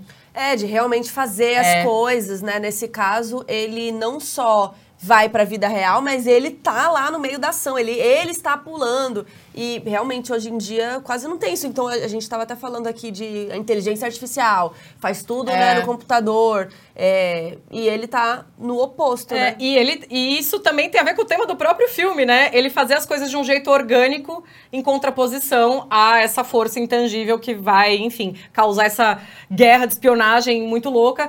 E assim, repito o negócio que eu falei também lá, lá no Dia do Tapete Vermelho. Quem perdeu esse episódio do Kino, vai lá assistir depois também, que foi quando eu conversei com o Tom Cruise e foi mó legal, enfim. Outras coisas a gente falou naquela outra, naquela outra reportagem. Mas é uma franquia que mostra que consegue acrescentar coisas ainda. É o sétimo filme e o filme Cara, é fresco. O assunto cara, é moderno e Muito! Os fiquei- pontos de vista nas cenas de luta, fotogra ah, na- nas cenas de ação, enfim, ah, as brincadeiras com a fotografia. Ah, é, câmera, né? O jeito É. que eles fazem os planos. Tem muita coisa interessante, É. sim. Tem uns planos longos também. É, as cenas que tem muito corte também. É gostoso de assistir, você entende também. Eu odeio aquelas brigas que tá uma briga assim que você já não sabe mais o que, que tá Você acontecendo. fala, peraí, quem tava do lado direito, quem tava do lado esquerdo? Não, você vê tudo. Sim. É uma delícia. E as cenas de ação não são longas o suficiente pra você começar a pensar no seu mercado, pegar um filho na escola, nada disso. Você tá. Eu tava assim, gente, as de Roma É. eram muito. As de Roma pra mim são as melhores. Porque hum, ela é uma ação, mas é uma ação que muda. Então eles estão dentro do carrinho, nananã. Aí eles mudam de carro, daí eles estão algemados, eles não estão mais algemados. Aí eles saem do carro, eles estão a pé, parados pela polícia, nananã. Então é tipo muita coisinha diferente vai mudando É. rápido. Sério, eu senti que eu tava se- sentindo, eu chamo de batedeira. Não sei como que vocês chamam quando você fica meio assim. Eu, eu senti meu, minha pulsação porque eu falei, cara, eu tava É, muito louca. E é muito envolvente essa sequência, porque tem tudo a ver com os personagens. Com, os- com, com a tensão que cada um tá sentindo naquela situação. E eles é ainda muito estão legal essa cena. conversando, tem momentos engraçados. É. Eles estão. Você entende o que tem a ver com cada personagem, por que, que eles estão ali. E o carro vira um personagem. Eu Sim. nunca achei que eu fosse dar risada de um carro. Tipo, o carro é o humor. Aprenda carros. o Transformers. É. Porque chora os Transformers. Porque chora as Transformers. Ah, socorro! Agora sim, é, como falamos, é a parte 1. Hum. Gostamos de- da divisão de duas partes? Não tinha rolado isso na franquia ainda, né? Cara, eu gostei que ele se encerra, né? Tipo, ele não é aquele filme que tá no meio, que nem a gente falou de Aranha Verso. É. O Aranha Verso é um filme que tá. nananana. Aí você fica. Quê? É. Fica num cliffhanger, né? Que, que eles chamam. É, e esse filme não. Ele acaba, tem um ponto, tem mais coisa pra vir pela frente, mas ele se encerra termina e você fica tipo, ah, estou, sabe, estou Uhum. feliz, não estou cheia de dúvidas e cheia de que eu não É. vou dormir daqui um ano até sair o próximo filme, né? É, vai sair em junho de 2024, já confirmou a data. E já tá gravado? Então, então, diz que estava gravado, mas o diretor já falou, só acaba quando termina, só acaba quando você tá lá no cinema assistindo. Então, eu acho que vai ter mais coisa aí sendo, sendo trabalhada. Pelo que deu a entender, tanto do que a gente já sabia das, das filmagens, quanto pelas próprias entrevistas, né? De- pelo que eu conversei. Eu não lembro se isso ficou no- nos bastidores, enfim, se acabou não entrando na reportagem, mas ele falou isso, espere, porque o filme só tá pronto quando termina. Então. Mas é, o Tom Cruise tá de greve agora, Fernanda. Tá de greve, ai, não sei. Vai gravar só cena da Força Intangível. Só vai filmar assim um- uma sala vazia. é a força. É a força, é a força. Mas eu, eu também gostei do jeito que esse filme se fecha, assim, porque de fato eu acho que é uma história que foi realmente pensada para contar em duas partes e é satisfatório que ela esteja dividida, porque não fica corrido, não fica complicado de entender, valoriza as cenas de ação. E você tem ali um, tipo, encerrou isso, faz sentido, e agora Estou temos satisfeita. aqui, é, vai, vai continuar, porque precisa, é realmente uma missão muito impossível. E talvez seja a última, tá rolando essa hipótese. O último filme, seu próximo. É, tá rolando essa, essa hipótese aí de que talvez o próximo seja o último. A Paramount, há um tempo atrás, ensaiou uma coisa de passar o bastão pro Jeremy Renner, Renner o Gavião Arqueiro da Marvel. É, e aí não rolou, isso Dele acabou ser até... o novo É, um, um novo agente. agente. é. E isso acabou não acontecendo, enfim. a- esse assunto esfriou, foi deixado para trás, ele, enfim. é, acabou até reafirmando, essa situação acabou até reafirmando a- o Tom Cruise como leading man, né? Como o- a estrela protagonista, assim. Então, é complexo. Como dissemos, Tom Cruise já está com 60 anos, né? É. A história em si traz essa coisa de revisitar o passado e tem algumas coisas nesse filme que ah, me sugerem que pode estar perto do fim. Por exemplo, não, não, não é spoiler, tá? Mas a gente vai ver aí pessoas novas entrando na IMF. No começo do filme e depois, bem mais pra frente. Na agência lá que É, eles trabalham. Então isso me dá um ar de que talvez assim o futuro já não talvez não esteja mais nas mãos do, do Ethan e isso acaba né, indo ao encontro dessas especulações aí de que o, o, o 8, né, o parte 2 seria a conclusão. É. mas sabe que agora pensando no que eu falei hoje aqui mais cedo, que o Spielberg fez a previsão, realmente os filmes estão flopando muito. Esses filmes de muito orçamento, eles vão ter que escolher a dedo. Eles não vão ficar mais fazendo sete, oito filmes do Missão, do né? Não do Missão Impossível, mas sabe? De uma franquia específica, vamos fazer mais dez filmes. O Bob Iger já tá cancelando as séries da Marvel, de Star Wars. Sabe? Eu acho que eles estão vendo que essa coisa aí já tá. Essa fonte já está secando. É, que também aí a gente entra num outro ponto que é o problema do monopólio, né? Quando você tem uma mesma empresa administrando várias franquias, se ela entra em risco financeiro, você tem várias propriedades intelectuais sofrendo com, me- com a mesma cabeça ali, com o mesmo bolso, porque o dinheiro vem do mesmo lugar. E aí, enfim, quando se fala de Marvel, Disney Plus, eu tenho outras opiniões também que não tem Aceito, tanto a ver com, com a greve. Aceitamos Não, eu fofoca, acho que eles estão opiniões. é, eu acho que eles também estão. Talvez não estejam tão acerta- acertando tanto na qualidade mesmo da- das séries. Hum. Que aí é outro ponto. Eu sinto que algumas séries da Marvel, o fã tá, às vezes, até meio que pagando um pedaginho, assim, no sentido de. Estou assistindo, esperando que isso vai ter uma super conexão incrível daqui pra frente, e às vezes nem tem, sabe? Então, às vezes, a, a experiência da série em si, da, da produção ali do streaming, não é tão bacana. Você tá assistindo aquilo porque vai fazer parte de um universo. Só que as pessoas têm tempo limitado, grana limitada pra pagar tanto o streaming, Uhum. e eu acho que estamos chegando num momento que isso tá se mostrando meio insustentável. É, eu, mesmo. particularmente, parei de. Até meu microfone saiu. Eu parei um pouco de assistir as coisas da Marvel porque tinha esse problema. Aí tinha que esperar um pra poder ver o outro, pra entender o É. terceiro, não sei o que lá. E você já fica meio tipo, eu não posso só assistir esse aqui que eu gostei do tema, da Hulk, sei lá, da não sei o Uhum. quê. Não, eu tenho que ver tudo pra entender. Não sei se o da Hulk é, é um bom exemplo, tá? Mas tem que ver 40 coisas pra poder entender. O Star Wars também tava ficando assim, né? Muitas séries que estavam meio interconectadas, se não me engano. porque É, porque agora, por exemplo, a terceira temporada de Mandalorian, você precisava ter assistido a outra série lá, e enfim, vai Vai longe. E aí, é, do Boba Fett. E aí acaba até. temos um Obrigada, produção. produção. Temos mais um nerd aqui com a gente. É, E aí isso acabou até afastando algumas pessoas, sendo que antes a primeira e a segunda temporada de Mandalorian foram muito boas. Boba Fett já não conquistou tanta gente assim. Mas também, cara, é isso que você tá falando. Você faz 10 séries, É. da- tipo, é, sabe malabarismo? Quando você tem 10 Isso. bolinhas na mão, alguma bola vai cair. E se Ou fosse, várias. se fosse tudo incrível, beleza. Mas o que a gente tá vendo também é que algumas dessas séries, às vezes, elas parecem televisão. Gente, vou falar aqui, por favor, ouçam com parcimônia, mas de é forma isso. carinhosa. É, de forma carinhosa, mas elas parecem TV dos anos 2000. Entendeu? Então, assim, não, não é isso que quando você fala de Star Wars, você espera um carinho, você espera uma qualidade técnica de milhões. Aí eu vou assistir e eu não encontro isso também, aí o roteiro também, tipo, sabe? É. Fica difícil, fica. Começa a parecer que, pô, não estão nem não tão me respeitando enquanto fã, meu dinheiro e meu tempo, sabe? Meu dinheiro, E meu principalmente. dinheiro! Ah, Queremos meu dinheiro. Queremos dinheiro. A Keila tá falando aqui que ela tá assistindo Invasão Secreta e não precisava. Realmente, Invasão Secreta, É. acho que eles deixam bem explicado o passado ali da Capitã Marvel. É, pelo que eu vi, pelo menos no primeiro episódio, né? Eu não, não tô acompanhando mais, porque é isso, eu não consigo mais. Eu, é, eu acho que se você é, viu a conclusão da Saga do Infinito e assistiu Capitã Marvel, tá, tá show pra assistir Invasão Secreta. É, eu só tinha assistido Capitã Marvel e eu entendi, achei que tava ok, É, assim. acho que é a mas maior talvez, conexão. Mas talvez eles já estejam pensando nisso, que as pessoas não estão mais com paciência de ficar acompanhando o universo inteiro. E eu acho que eles faziam isso também naquela coisa meio de propósito, pra ver se você assiste todas, Uhum. Pra meio que te engatar. Então, sei lá, que nem a Apple faz, a entrada do cabo é só o da Apple, É. aí você tem que comprar o cabo, aí você tem que comprar o relógio da Apple, você tem que comprar sei o que lá da Apple pra você poder... Então, acho que eles estavam nessa meio, nessa coisa de tipo, se você assistiu essa, você tem que ver essa, daí você vai assistir Mas todas. e- e eles vão é- ficar ricos com o seu dinheiro. E, e isso foi falado. O Kevin Feige falou. é, vamos oferecer um universo extremamente conectado como nunca foi visto.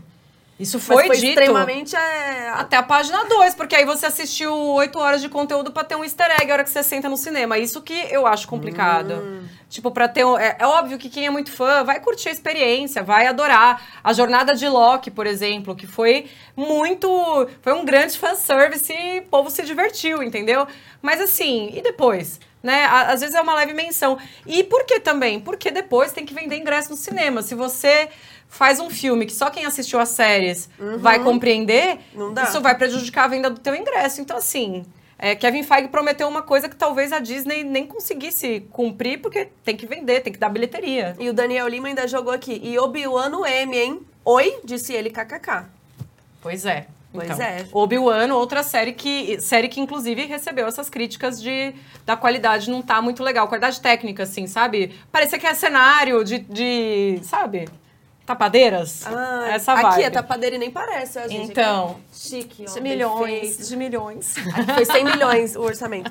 É, Eduardo falou Fepineda polêmica. Mandem suas perguntas aí que a polêmica vai responder pra vocês aqui. Ah, É, hoje ablei, hein? Ablei do nada. Saímos do, do assunto, aqui assunto. pra, pra hablar. O que, que você acha da, da confusão aí da greve? Então, já vou te perguntar, não combinei isso com ela. Confusão da O greve. que, que você acha que vai rolar com essa? Olha, é, eu fico pensando pra onde vai é, a grana, né? Assim, é, neste momento. Porque, por exemplo, se você vai fazer um evento como esse em Roma, você reúne os artistas, tem toda a enturragem de cada um. Ah, você disse se Assim, os atores não puderem ir no isso. evento, esse dinheiro do evento vai Exato. É porque aí você não vai fazer um evento se você não tem tapete, se você não tem estrelas lá. Por quê? Porque pessoas gostam de pessoas. Olha só que maravilhoso. Elas querem ver os artistas. Não, vai passar só o diretor no tapete e acabou. É, e aí isso não vira um grande evento, provavelmente, tá? Então, eu fico pensando, esse, esse dinheiro, da, né, que isso é uma verba de marketing, vai pra onde? Como que eles vão fazer pra divulgar os filmes sem ter as suas principais estrelas falando sobre ele? Mas eu tava lendo uma matéria hoje da, dos festivais, né, de Toronto, Uhum. de Veneza e tal, e diz que internamente um, um chefão lá comentou que na verdade ele até achou bom que os atores não iam no festival, Hum. porque eles, eles querem quartos caríssimos e coisas. É isso, porque realmente caro. os atores são, né, muito, e muitas vezes muito famosos, então eles têm que ter um quarto de tal nível, a Coquinha não sei do que lá, sei lá, o Paul McCartney só senta em coisa que é vegana, sabe assim? Então, é caro fazer essas coisas. Então, tinha um comentário ali que eles estavam tipo, ah, Dessa vez, show que a gente dá uma economizada aí. Porque se você pensar, por exemplo, é, uma atriz que sempre posta muito bastidores da, é, das viagens dela de, de divulgação dos filmes. A Gal Gadot sempre coloca no Instagram, ai, que ela tá em tal lugar divulgando o filme e tal. Então, por exemplo, sei lá, quando ela vem pro Brasil pra falar de um, de um filme, ela fez vídeo no Reels. Aí você vê que ela tá com a maquiadora dela, com a cabeleireira dela, com sei lá quantas assessoras. Que ela com- trouxe. Que ela trouxe com ela, que é da equipe dela. Isso não é da equipe da, da- Do Brasil, do... É nada, é a equipe dela, da a Gal, que, que trouxe a. Cara, agora eu tava lá no Tudum, né, da Netflix, e eu tava nos bastidores, com todo mundo, mostrei um pouquinho nos stories também. E tinha gente que vinha com uma puta equipe. Tinha É. gente que ia sozinho, com mais um, assim, mas pelo menos um ia. Eu acho que também, assim, se você é A-list, você pode. só- O seu entourage pode ser maior, sabe? Sim, se você é bem famoso. Agora, se você tá começando, vai com calma. No Mais máximo, um, traz o, o namorado, a namorada. Mas tem vários que tem várias regras e coisas que tem que ser pedidas e que tem que ser feitas. É, Teve gente da Comic Con que é Experience aqui no Brasil que eu soube fofocas é, que a pessoa pedia pra ver o, é, o corredor do evento como era pra ela poder passar. Tipo assim, sabe? Se tinha coisa no chão, se tinha cabo, se tinha segurança, se tinha não sei o que lá. É, então tem umas questões que são bem. Umas você acha certo, por exemplo, tem atores é, que vivem viajando. E, pô, se o cara é mó fortão, nanana, ele tem que ter a dieta adequada que ele come na casa dele, ele tem que ter as proteínas dele, ele tem que treinar, tem É. que ter academia que tenha isso, isso, isso, pra ele poder fazer o treino dele. Porque se a pessoa só vive viajando, como que ela continua, né, com aquele É. corpo pra poder ser ator? Então tem coisas que eu acho que são corretas eles pedirem e tal. Mas tem coisa, é que eu não posso citar nomes aqui, Fernanda. Eu vou escrever um livro. Quando acabar, memórias da Carol, coisas que vi nos back- no backstage nunca contei. Não, e fofocas, e entre outros, né? Fofocas aí de lugares que trabalhei, pessoas que convivi, tenho muitas fofocas pra contar. Ah, mas não delícia. posso, só, depois, só pós-mortem. É isso. E vocês não podem fazer holograma pra divulgar meu livro pós-mortem, tá, gente? Vou deixar registrado aqui. Pode Você falou, sim. Se o for pra statement divulgar, tá gravado. Se for pra divulgar meu livro, pode fazer um holograma da Carol falando: compra o meu livro. Já deixa tal. o texto, o- já deixa o roteiro escrito, não deixa escreverem pra você, porque a gente também não Então, sabe se vai ter roteirista depois. E teve agora, falando isso de inteligência artificial, até teve a propaganda lá é, do carro que tinha eles Regina Isso. cantando. E aí virou uma polêmica, porque muita gente achou lindo, que legal, e muita gente falou. Isso não é meio creepy, não sei o quê. E ainda tinha uma questão que a empresa ali do carro, é, a Elisa era super contra a ditadura. E a empresa do carro, nem tanto, né? Uhum. Então, é, é certo você colocar né, uma pessoa num ambiente que ela talvez não estivesse? É um- Será que é- fazendo uma campanha que talvez ela não gostaria. Isso. Que aí, então, voltamos pra temporada mais recente de Black Mirror. Assistam o primeiro episódio de One is Awful. Exatamente. fazer uma série da vida da mulher, né? É, você topar, você enquanto ator, atriz, dar um texto, fazer um personagem que você artisticamente não concordaria em fazer. É essa a questão. E, mais uma coisa que aí, enfim, é outro papo até. Acho que esse comercial, o efeito também, ele caiu numa coisa que os designers chamam de vale da estranheza. É, eu esqueci do, do termo em inglês agora, que até o termo em inglês é bem famoso. Mas é quando você está fazendo um, um trabalho é, de animação, por exemplo, e você começa a colocar as características humanas e aquilo fica, tipo, no começo tá legal e depois vai indo. Nesse caso tem outros motivos, mas, por exemplo, o pessoal vai lembrar muito do caso do Sonic.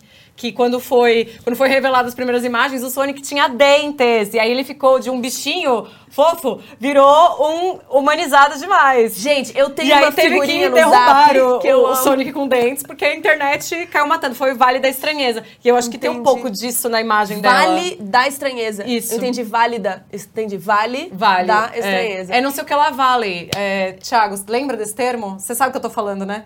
É, então, eu não tô lembrando. Eu tenho uma figurinha que eu sempre uso com você no zap, que é um gato, é um gatinho Isso. branco assim, só que ele tem dentes e é muito creepy, é E muito ele engraçado. estaria sorrindo, mas justamente porque é, es- é esquisito. É. Aí parece que ele tá, fica tipo, irônico. É, tipo, Ele tá meio sem ah. graça, E uma outra coisa que eu queria falar da greve, que até foi uma coisa que a gente ficou conversando, não sei se o pessoal no chat lembrou disso, Hum. mas que teremos Besouro Azul no mês que vem. Uhum. E aí ficou aquela pergunta, né? Será que a Bruna Marquezine poderia divulgar o filme pelo menos aqui no Brasil? Mas a gente acredita que não, né? Eu acho que não é nenhuma questão de poder. Eu acho que ela não vai querer em solidariedade. É. Eu não sei se ela faz parte do sindicato, né, do SEG, mas se eu fosse ela, acho Querendo começar eu uma sendo carreira. polêmica aqui, né, mas assim, é. se ela quer participar de Hollywood, se ela quer, ela não vai.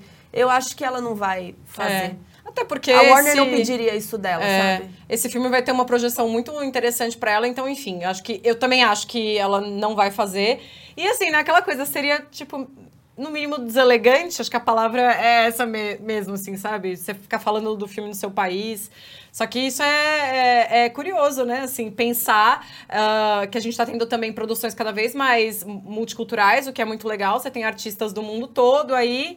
E aí, como que fica isso também, né? É, mas Não acho tem um sindicato ser- global. É, mas por ser um filme de Hollywood, né? É. Que é feito lá. O dinheiro é de lá. O Quem dinheiro tá pagando americano. a conta é.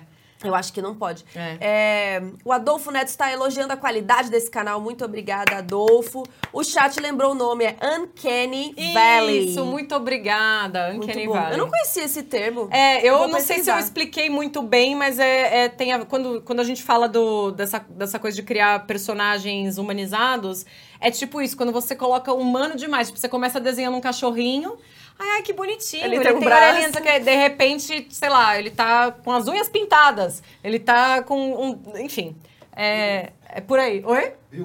Isso. Beowulf? Gente, acho que é isso. Ah, é, vamos dar um salve pro rapaz do Superchat, pro Ah, Eric. Sim, Eric, obrigada pelo seu superchat. Eu acabei não falando porque eu já tinha falado. Ele perguntou o que vai rolar com House É. of the Dragon, né? Só que, como eu disse, provavelmente não vai ser afetada pela greve dos atores nem dos roteiristas, porque já estava escrita. E a dos atores, eles são britânicos e eles estão sob o sindicato ali da Inglaterra. Porque roda na Inglaterra. Porque roda na Inglaterra roda na e os Inglaterra atores são da Inglaterra. dinheiro mais americano, né? Dinheiro Então, americano. eu acho que tem- Não, tudo misturado. Eu acho que tem. É o dinheiro americano, porque é da HBO também, É. né? Mas não sei, eu acho que por eles serem atores ingleses regidos sob o, o SEG deles em inglês Uhum. e é gravado na Inglaterra, eles escaparam, Tá. sabe? Então, se, por exemplo, eles fossem britânicos e gravassem nos Estados Unidos, aí eu acho que talvez entrasse numa questão, sabe? Uhum. Mas, pelo visto, vai continuar a gravação aí de House of the Dragon. Nossa, que. é, tipo, escapou por um fio, né? Foi, foi por... Mas assim, o roteiro não tem mais roteirista no Não set. tem. Ai, ai, ai. Deus no comando. É isso, torcer pra todas as cenas que eles façam dê tudo certo pra não ter que reescrever nada, que era a preocupação do Tom Cruise no Missão Impossível. Sim. Ó, o Lélio Júnior falou que o programa de hoje tá ótimo. Obrigada, Lélio. E vocês aí, compartilhem com seus amigos, manda pra todo mundo. E amanhã fica disponível a versão em podcast também pra quem prefere ouvir, mas no Spotify dá pra ver com vídeo. Que Ai, é que tudo! legal. Que é muito bom avisar isso, porque que nem teve entrevista hoje em inglês, lá também Tem legenda. Você consegue ver a legenda bonitinho. Isso, dá pra ver a carinha Ah. do povo, né, também, né? Você não precisa ficar olhando pra nossa cara, você pode ver os atores. Ai, É, até porque eles não vão aparecer olha, tão cedo. Eu quero. a Hayley Atwell, eu queria botar essa mulher num potinho. Qual que é a Hayley? É a- A que interpreta a Grace. Ah, tá. Gente, ela Que é é, maravilhosa. Tom, né? É, que fazia a Agent Carter. Olha, tudo. Tudo pra mim. Muito legal essa mulher. Ó, cadê? Artista. Houston falou de nós, Moreiras, adoramos você. Você está. Ah, Fê, nós Moreiras, adoramos você. Está adotada pelo fandom. Oh. Foi adotada oficialmente. Houston é, é tão meu seguidor que ele virou meu advogado. Mentira. Mas ele sempre fala, ele tá lá pra me defender. Alguém fala mal de mim, o Houston já tá lá, ó. Como tá, tá, assim? tá, tá. Vitória diz que amou o look. Obrigada, Vitória. É, o, Ma- o Daniel falou: deixem as cinco estrelas no podcast lá, me ajuda Importante. muito. Compartilhem. Que mais? Ítalo falou: obrigada pelo programa, parabéns. É, NK Tesla. Tesla Ui. falou que foi o melhor Kino até hoje. Que é isso? High five. Aqui também vai aparecer. Ai, olha que Assim. mostrou eu no vácuo aqui, Ai. ó, que vergonha. O Michael falou: as furries fazem a festa? Gente. Furries não é aquelas gay que gosta de homem peludo? Não sei. O que, que é furries, Michael? Por que furries fazem a festa? A gente falou de alguma coisa aqui? Eu vou, Que até, é- eu vou, até, vou até tomar um golinho aqui pra esperar essa fofoca pouco. Eu também quero entender essa fofoca. O Ítalo falou que ela, como novata em Hollywood, não vai fazer isso, né? A gente tá É. falando da Bruna Marquezine, eu também acho que ela não vai se meter. Ela tá super feliz de estar no filme, querendo, É, sabe? então, E, é. inclusive, eu acho muito triste, porque eles não vão poder falar das suas obras que já Gente, foram filmadas. É uma, é uma loucura, né? Quando a gente acha que a DC vai, acontece alguma coisa. É, a DC todo dia é isso, mano. Cara, tava todo mundo torcendo, Besouro Azul, Bruna, o vídeo dela sendo escolhida, tal, tava tipo assim, meu, dever moral do brasileiro ir lá prestigiar a mulher. Aí assim, agora eles não vão conseguir divulgar direito. Eu acho que quanto, quanto tempo você acha que dura essa greve? Não tenho a menor ideia, não tenho a menor Difícil, ideia. né? Não dá nem pra chutar. Não dá porque agora com os atores em greve, inclusive o, o Bob Iger falou, ah, que triste, os atores estão pedindo muita coisa, nananã. É, por, por a gente, a gente já tinha resolvido, isso vai dar um prejuízo enorme, Ah, porque já está kkk. dando prejuízo às bilheterias. É. Ainda mais se você não divulgar direito, ainda mais porque vai parar as produções. Quanto tempo vai levar para eles se resolverem? Eu acho que agora com os atores eles vão querer resolver rápido. Mas se isso significa tirar dinheiro do bolsinho deles, galera, não sei. Não sei se vai ser assim rápido. A dos roteiristas já está há 73 dias e eles estão dispostos a esperar até outubro para eles é- falirem. É. Olha que covardia. Mas eu acho que com essa frente aí dos dois sindicatos, a coisa pode andar mais rápido. Achei, achei muito legal que teve essa união, porque de fato também os atores vão ser os mais prejudicados ainda nesse, nesse futuro tecnológico provável e muito estranho, que ninguém sabe direito. A gente tá tendo que parar pra pensar e criar legislações e se proteger de coisas que a gente nem sabe como de fato vai acontecer, sabe? É Eles bem maluco. responderam, quer saber? Tá sentada? Quero saber, tô sentada. Ele falou que os ursos são os gays que são peludos e Sim. tal, que o pessoal gosta, tipo, ah, o meu tipo, Tipo é o o urso. Bear. É, o Bear. Tá. É, que não é a série The Bear, é outro Não, assunto. sim, Eles sabemos. falaram que os furries são aqueles bichinhos que têm cara de gente. Acho que é um bichinho que vende nas lojas. Furby, aquele lá que falava? Não. Não, mas acho que tem um novo, que chama Ai, gente, furries. tô revelando a idade aqui. É isso, são os bichinhos em forma de gente que eles. Porque a gente falou desse assunto. Tá bom, vamos, vamos, vou, vou- estar observando. Ai, ai. O único brinquedo que eu tenho acompanhado é Sylvanian Families. A Ana Adoro. falou que furry é personagem animal que tem características humanas. Mas furry Justo. também é os que têm fetiche com bichos de pelúcia. Isso eu sabia, mas aí ninguém trouxe esse assunto. Você não queria trazer? Quieta. E que usam fantasia também. Gente, eu tô chocada com essas É. conversas. É, o Ítalo falou que vai ver Besouro Azul só pra ajudar a Bruna Marquezine. É. Ah, Ai, eu vou gente. também. Vamos ajudar a Bruninha, que tá com um apartamento novo, show no Rio de Janeiro. pagar tem toda essa história. É, Vamos ajudar a Bruninha, maravilhosa. Ela sempre servindo looks. Eu e, gosto. cara, é muito legal quando a gente vê alguém do Brasil, assim, brilhando fora. É. Tenho certeza que ela tá incrível no filme. Sim. Vamos acabar, porque tem Vamos! Tramonta News agora, Ah! aqui no canal do Flow News. Já começou o Tramonta News? Já começou, então corram pra lá pra assistir. Semana que vem estamos de volta. Nem sei se, que, se a gente vai ter assunto. porque Eu vai vou- ter você vem de Barbie ou de Oppenheimer? Vai ter esse assunto, sim. Eu vou vir de Barbenheimer. Ba- Vamos vir divididas? Vamos. Tá bom, A gente vem com metade, tipo, Isso. essa mesma metade a gente vem rosa e vira uma As coisa pontas só. pretas. Isso. A gente pode pintar a unha vermelha. Ah, você já Olha, fez a a, unha divulga- de Barbie. a divulgação de Barbie está pesadíssima. Onde eu consigo mostrar? Aqui. A unha com a pontinha cor de rosa. Eu vou pensar no meu look. Coloquem nos comentários. Fechou. Que, que tem que ser um. É, o Missão Impossível já foi, né, hoje? Já foi. É, eu vim com um coletinho hoje, que é a roupinha de agente secreta. Porque a, a Hayley no filme, ela tá várias horas De meio coletinho de coletinho. mesmo. Aí eu vim de coletinho. Inspirada. Então tá, então semana que vem eu venho de Barbenheimer. Fechou. E, e é isso, gente. Chega. Vamos embora. Obrigada por terem acompanhado. Compartilhem aí que ajuda a gente muito. Um beijo. Tchau.